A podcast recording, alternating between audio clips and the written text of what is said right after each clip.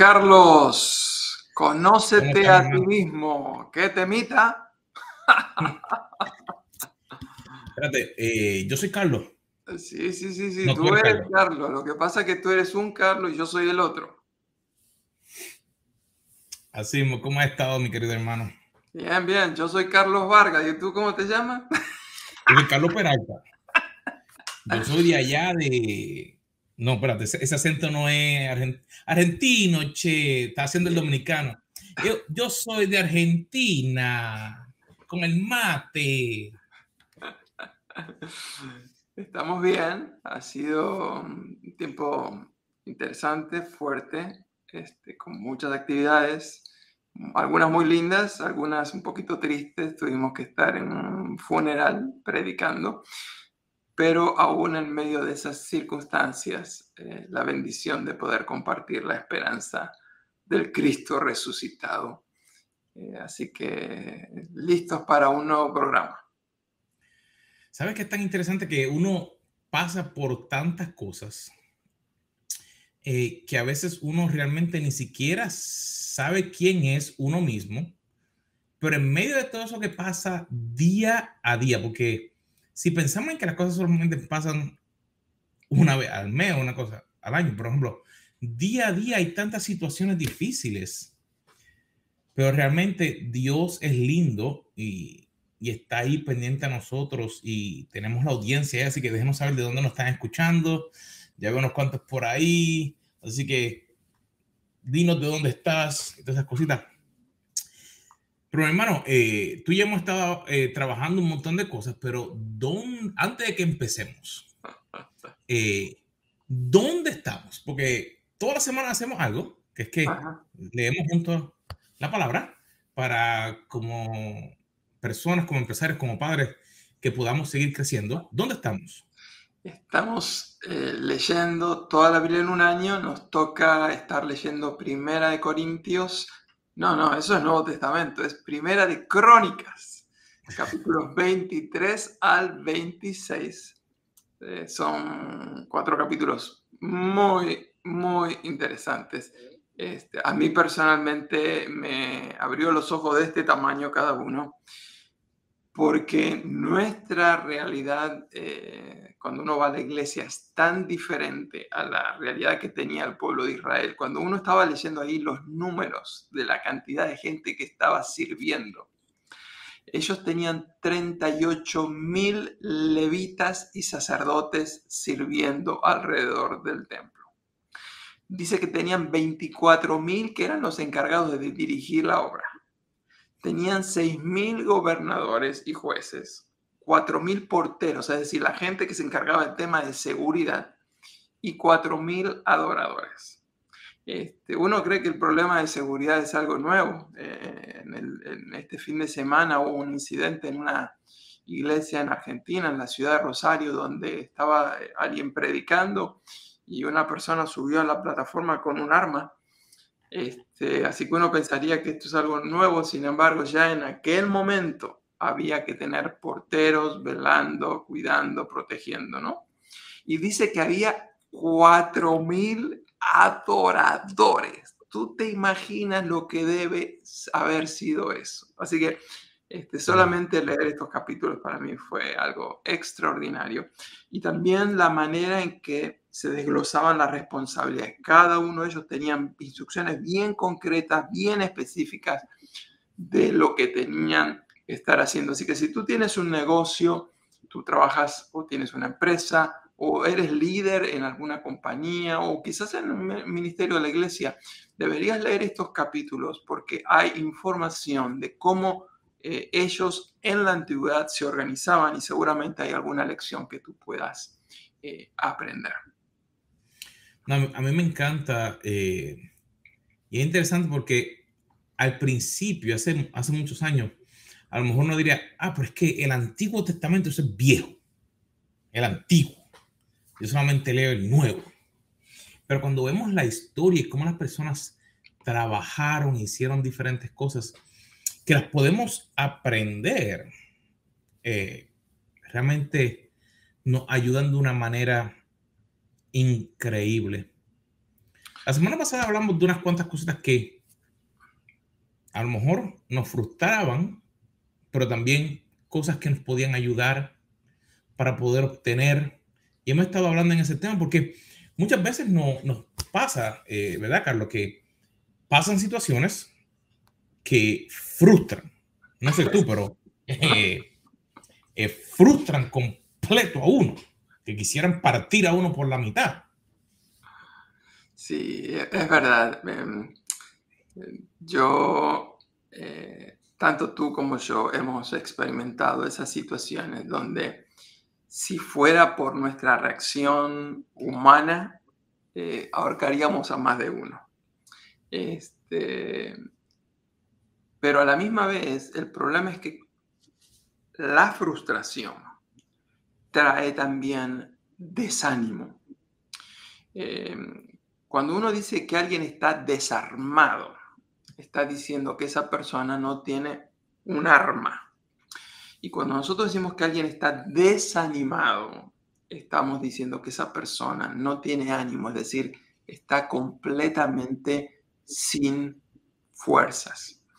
Eh, seguramente a todos nos ha pasado alguna vez de que o nos pasó a nosotros o vimos a alguien que fue a arrancar su automóvil y cuando quiso tic, tic, o quizás sido, pero la batería no tenía fuerza suficiente para arrancar el automóvil.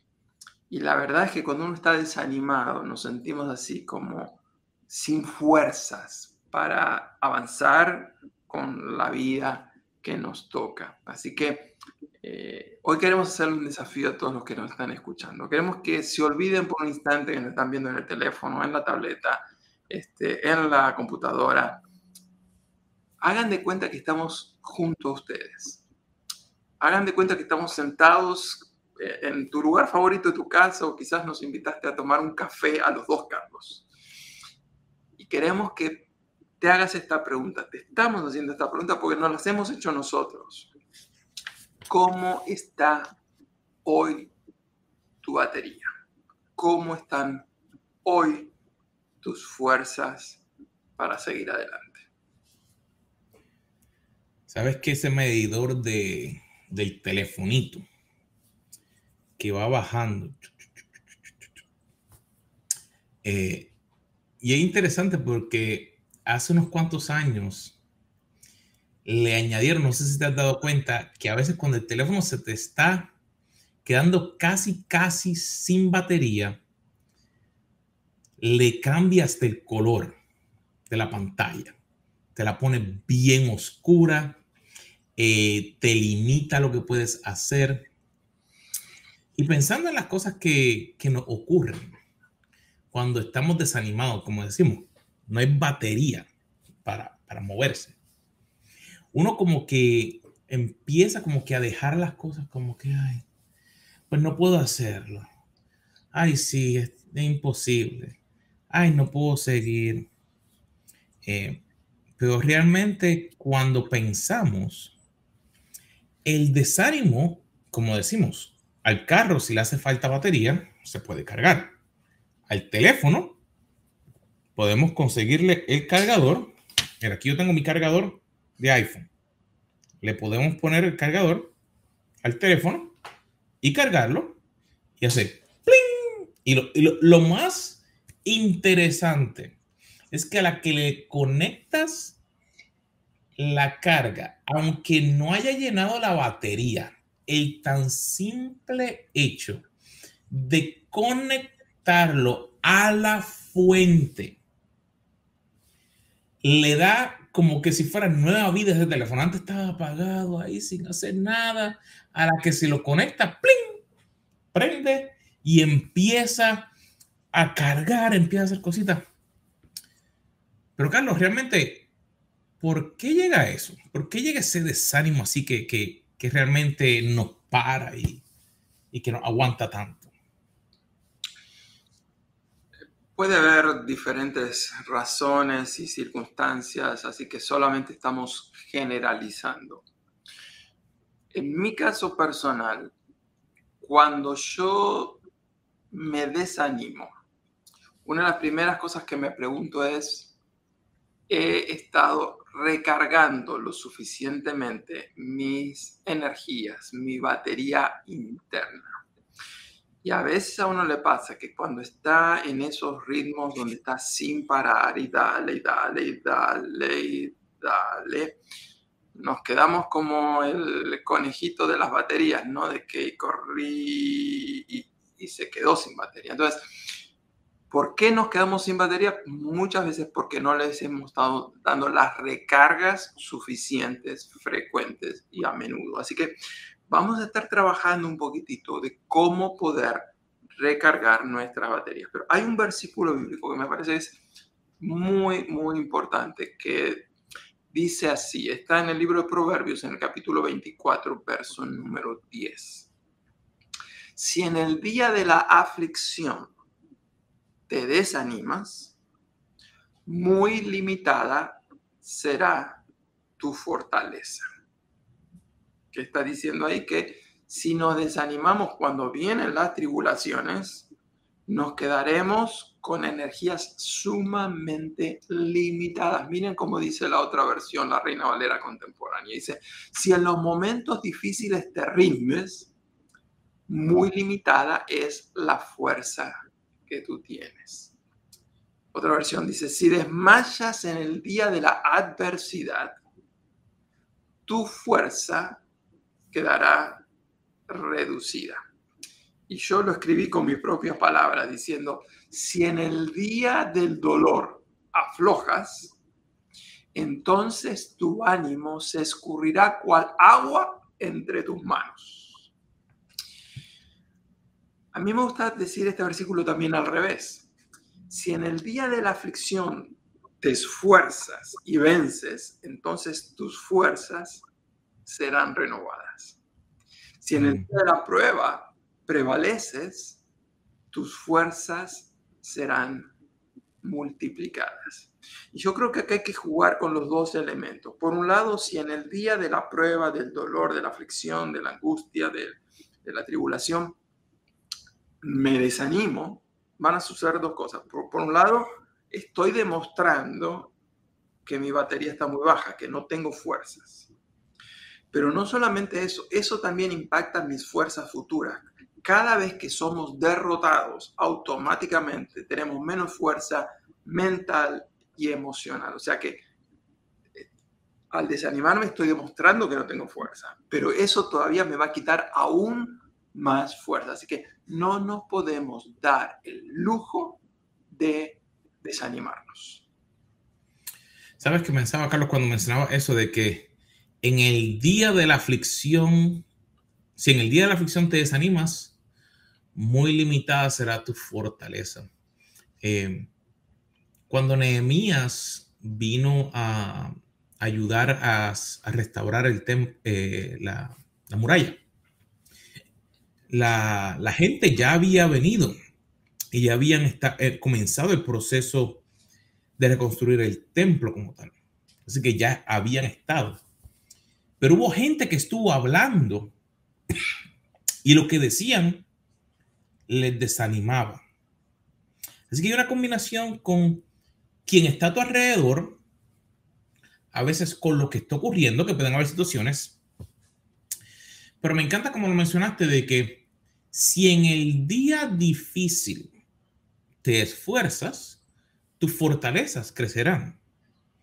Eh, porque tú y yo sabemos muy bien de que hemos pasado por situaciones difíciles y sé que los que nos están escuchando pueden haber pasado por situaciones difíciles. Pero en esos momentos, si pensamos, ¿cuál es mi actitud? ¿Realmente me dejo vencer por eso porque te diría que a mí me ha pasado que llegan los momentos que uno se pone medio, medio tristón por una cosa. Por ejemplo, puede haber un familiar enfermo, una persona que a lo mejor partió con el Señor, eh, una pérdida de trabajo. O sea, hay un sinnúmero de cosas. Y no significa que no sentimos, porque hay gente que dice, ay, pero es que yo siento. Sí. Pero como que el desánimo es algo mayor que el sentir un poco de tristeza, ¿no? Sí, em, como todas las cosas, hay diferentes niveles de desánimo. Eh, una de las cosas que yo siempre le pregunto a la gente, a la gente es, ¿es tu desánimo algo casual, algo pasajero? Eh, ¿Qué sucedió que te produjo esa falta de energía, esa falta de ánimo? ¿O se está poco a poco transformando en tu estilo de vida, porque entonces ya no es desánimo. Si tú vives desanimado, ya estamos hablando de algo más serio que el, mero desánimo. Pero de eso vamos a hablar un poquitito eh, más adelante. Pero la idea del desánimo es sentirnos sin fuerza, como que ese día no tengo ganas de levantarme, que no tengo ganas de ir a la escuela a estudiar, no tengo ganas de ir a trabajar este, si te toca cuidar a los niños, te parece que eso en vez de un, ser un placer, te parece que es una, una tortura. Cuando uno está desanimado, hay momentos que no tiene ganas de nada. Ganas de nada. Sabes que eh, hay otro problema a veces con hablarlo. Si, si, pensamos que, espérate, aquí no hay nadie, ¿ok? Estamos solo tú y yo, no hay más nadie aquí. Así que todo lo que están escuchando, se tapa los oídos ahora, ¿ok? Eh, han habido momentos en los cuales realmente, como diríamos en Puerto Rico, la piña se puso agria. Se puso la cosa tan difícil que, que pensamientos quisieron llegar, eh, como tú mencionabas, el, el no tener ganas de hacer nada, de no de no intentar, de ni siquiera ni salir. Eh, y a lo mejor alguien diría, pero Carlos, tú, ¿qué ocurre? Hay momentos en que no llega a todos, te diría, ese momento. Pero ¿qué ocurre? Yo te diría que la clave está no en que no llegue, sino en que qué hacemos cuando llega ese momento. Porque si, si volvemos a, la ilustración que estábamos utilizando al principio del celular o del carro, si el carro se queda sin gasolina o sin batería, tiene una solución sencilla. Pero si solamente te queda, ay, se, ay, te voy a cambiar el carro, te voy a comprar un carro nuevo. ¿Por qué? El carro no prende. Entonces, espérate, no prende. Sí, no tiene gasolina y la batería, pues, no funciona. Pues como no hay batería, pues se gastó todo, tengo que comprarme uno nuevo. Si pensáramos de esa forma en nuestra vida, entonces estaríamos perdiendo el tiempo. El cuando llega ese momento difícil de ese desánimo es, ok, me estoy desanimando frecuentemente, hay algo que está llegando a mí para entonces yo darme cuenta, espérate, yo tengo que tomar una decisión para darme cuenta, y a lo mejor no ocurre en el momento, pero por eso es que hablamos de que tenemos que evaluar lo que nos ocurre o cómo estamos viviendo para darnos cuenta, para ver si hay algo que está afectando nuestra vida. ¿Qué tú piensas de eso, Carlos? Mira, creo que la palabra que nosotros hemos usado muchas veces en este programa, pero que vuelve a tener vigencia en este momento es la palabra evaluar. El problema nuestro es que nosotros realmente no nos evaluamos, no nos evaluamos cómo nos sentimos, cómo estamos, no evaluamos nuestro plan, no evaluamos nuestro estilo de vida, no evaluamos, nosotros vivimos, sobrevivimos, pero no nos cuestionamos, pero cuando uno está desanimado, uno siempre debiera hacerse una serie de preguntas para poder hacer el diagnóstico. Cuando uno llega al, doctor, antes de darle a uno una medicina, primero quiere saber qué te está pasando. Eh, el otro día estaba hablando con un amigo mío que me estaba contando un problema, un problema serio, un problema grave, un problema, un problemón, más que un problema. Pero de repente él dijo, la verdad es que no tengo ganas de nada. Y entonces ahí me di cuenta que ya no solamente había un, problema que él me estaba contando, sino que ahora teníamos dos problemas. Estaba el problema en sí y estaba el desánimo causado por ese problema. Y el problema es que el, el problema del desánimo es que el desánimo te incapacita para resolver tus otros eh, problemas.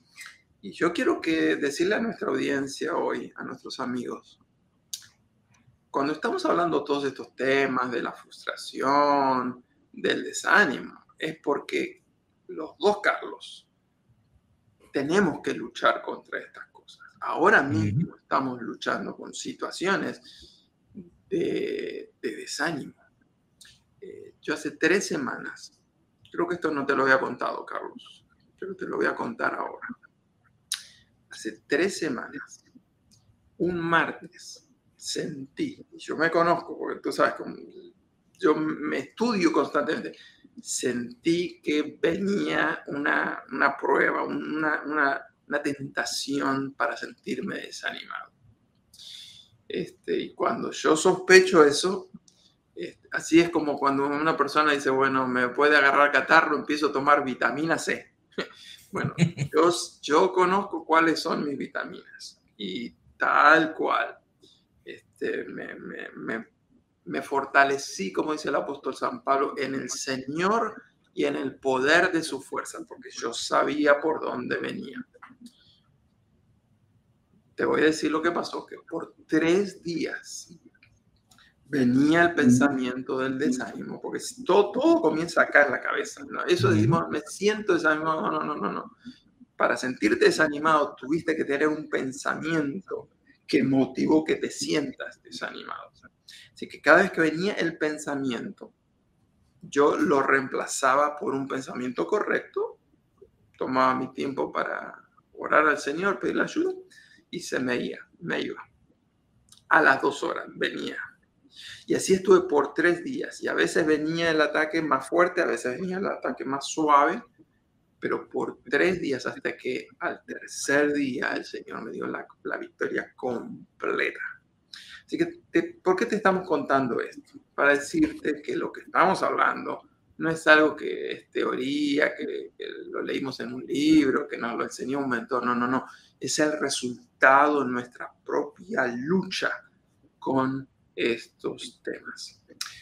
Así que te estamos diciendo que queremos ayudarte a hacer un diagnóstico. ¿Cuál, ¿Cuáles serían algunas de las preguntas que podríamos hacerle a nuestra audiencia para que se ayuden a evaluarse en este tema, Carlos?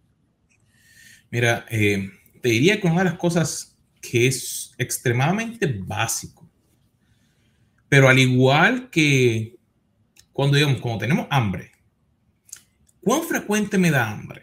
Porque si no estoy comiendo lo, lo necesario, pues me va a dar hambre más frecuente.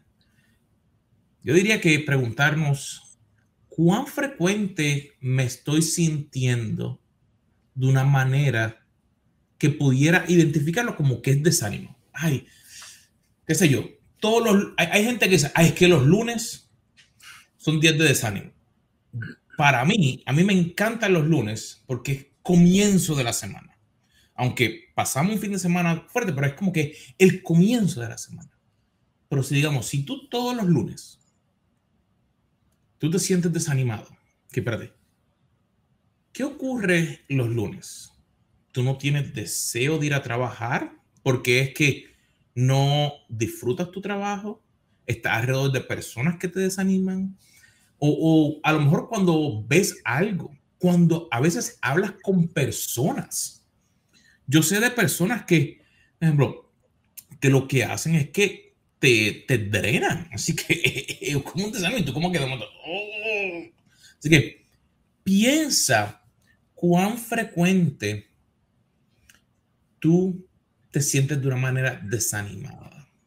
Te diría que es la primera pregunta que yo le haría a alguien con quien me siento a trabajar. Sí, yo creo que esa es una pregunta importantísima porque como decíamos antes, una de las cosas que queremos detectar es si es algo meramente circunstancial o es algo que se está convirtiendo en una norma en nosotros.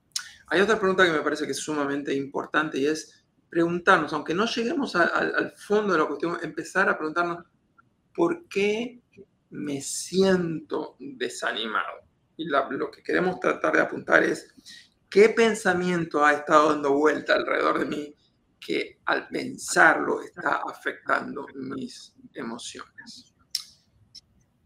¿Qué otra pregunta podríamos hacernos?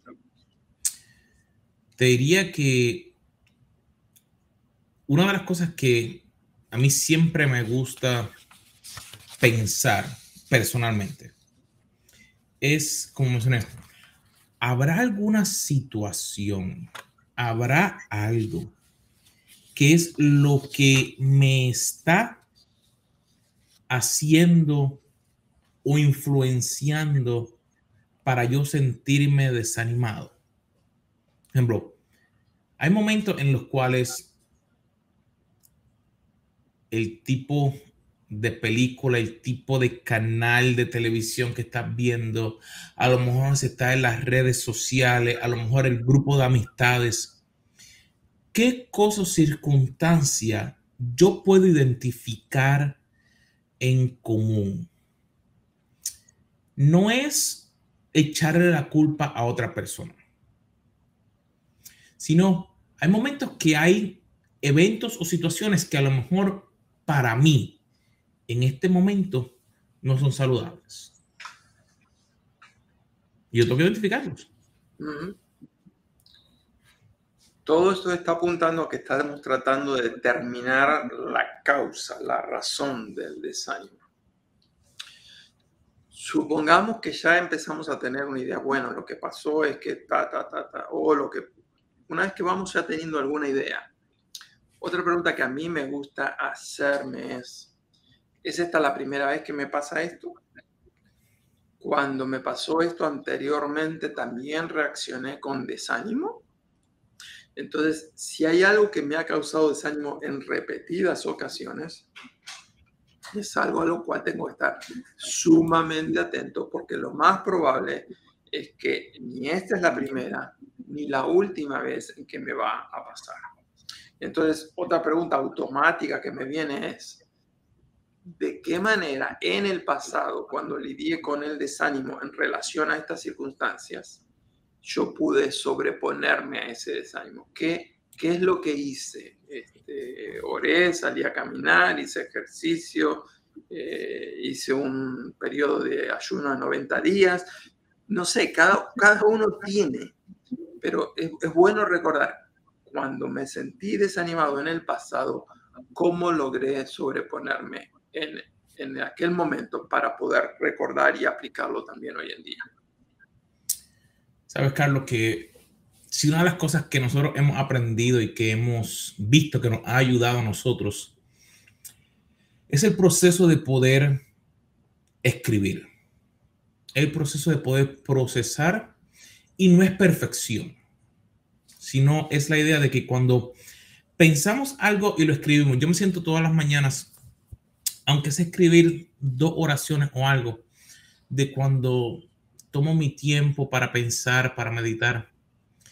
Porque me ayuda en estos mismos momentos cuando me siento difícil, cuando me siento triste, pero también cuando estoy alegre, puedo pensar, porque a veces pensamos, solamente escribo cuando estoy triste, porque es que necesito escribir. No, es el cómo procesar, porque nuestra mente lo procesa de una manera diferente. Y, antes de terminar, queremos compartir con nuestra audiencia.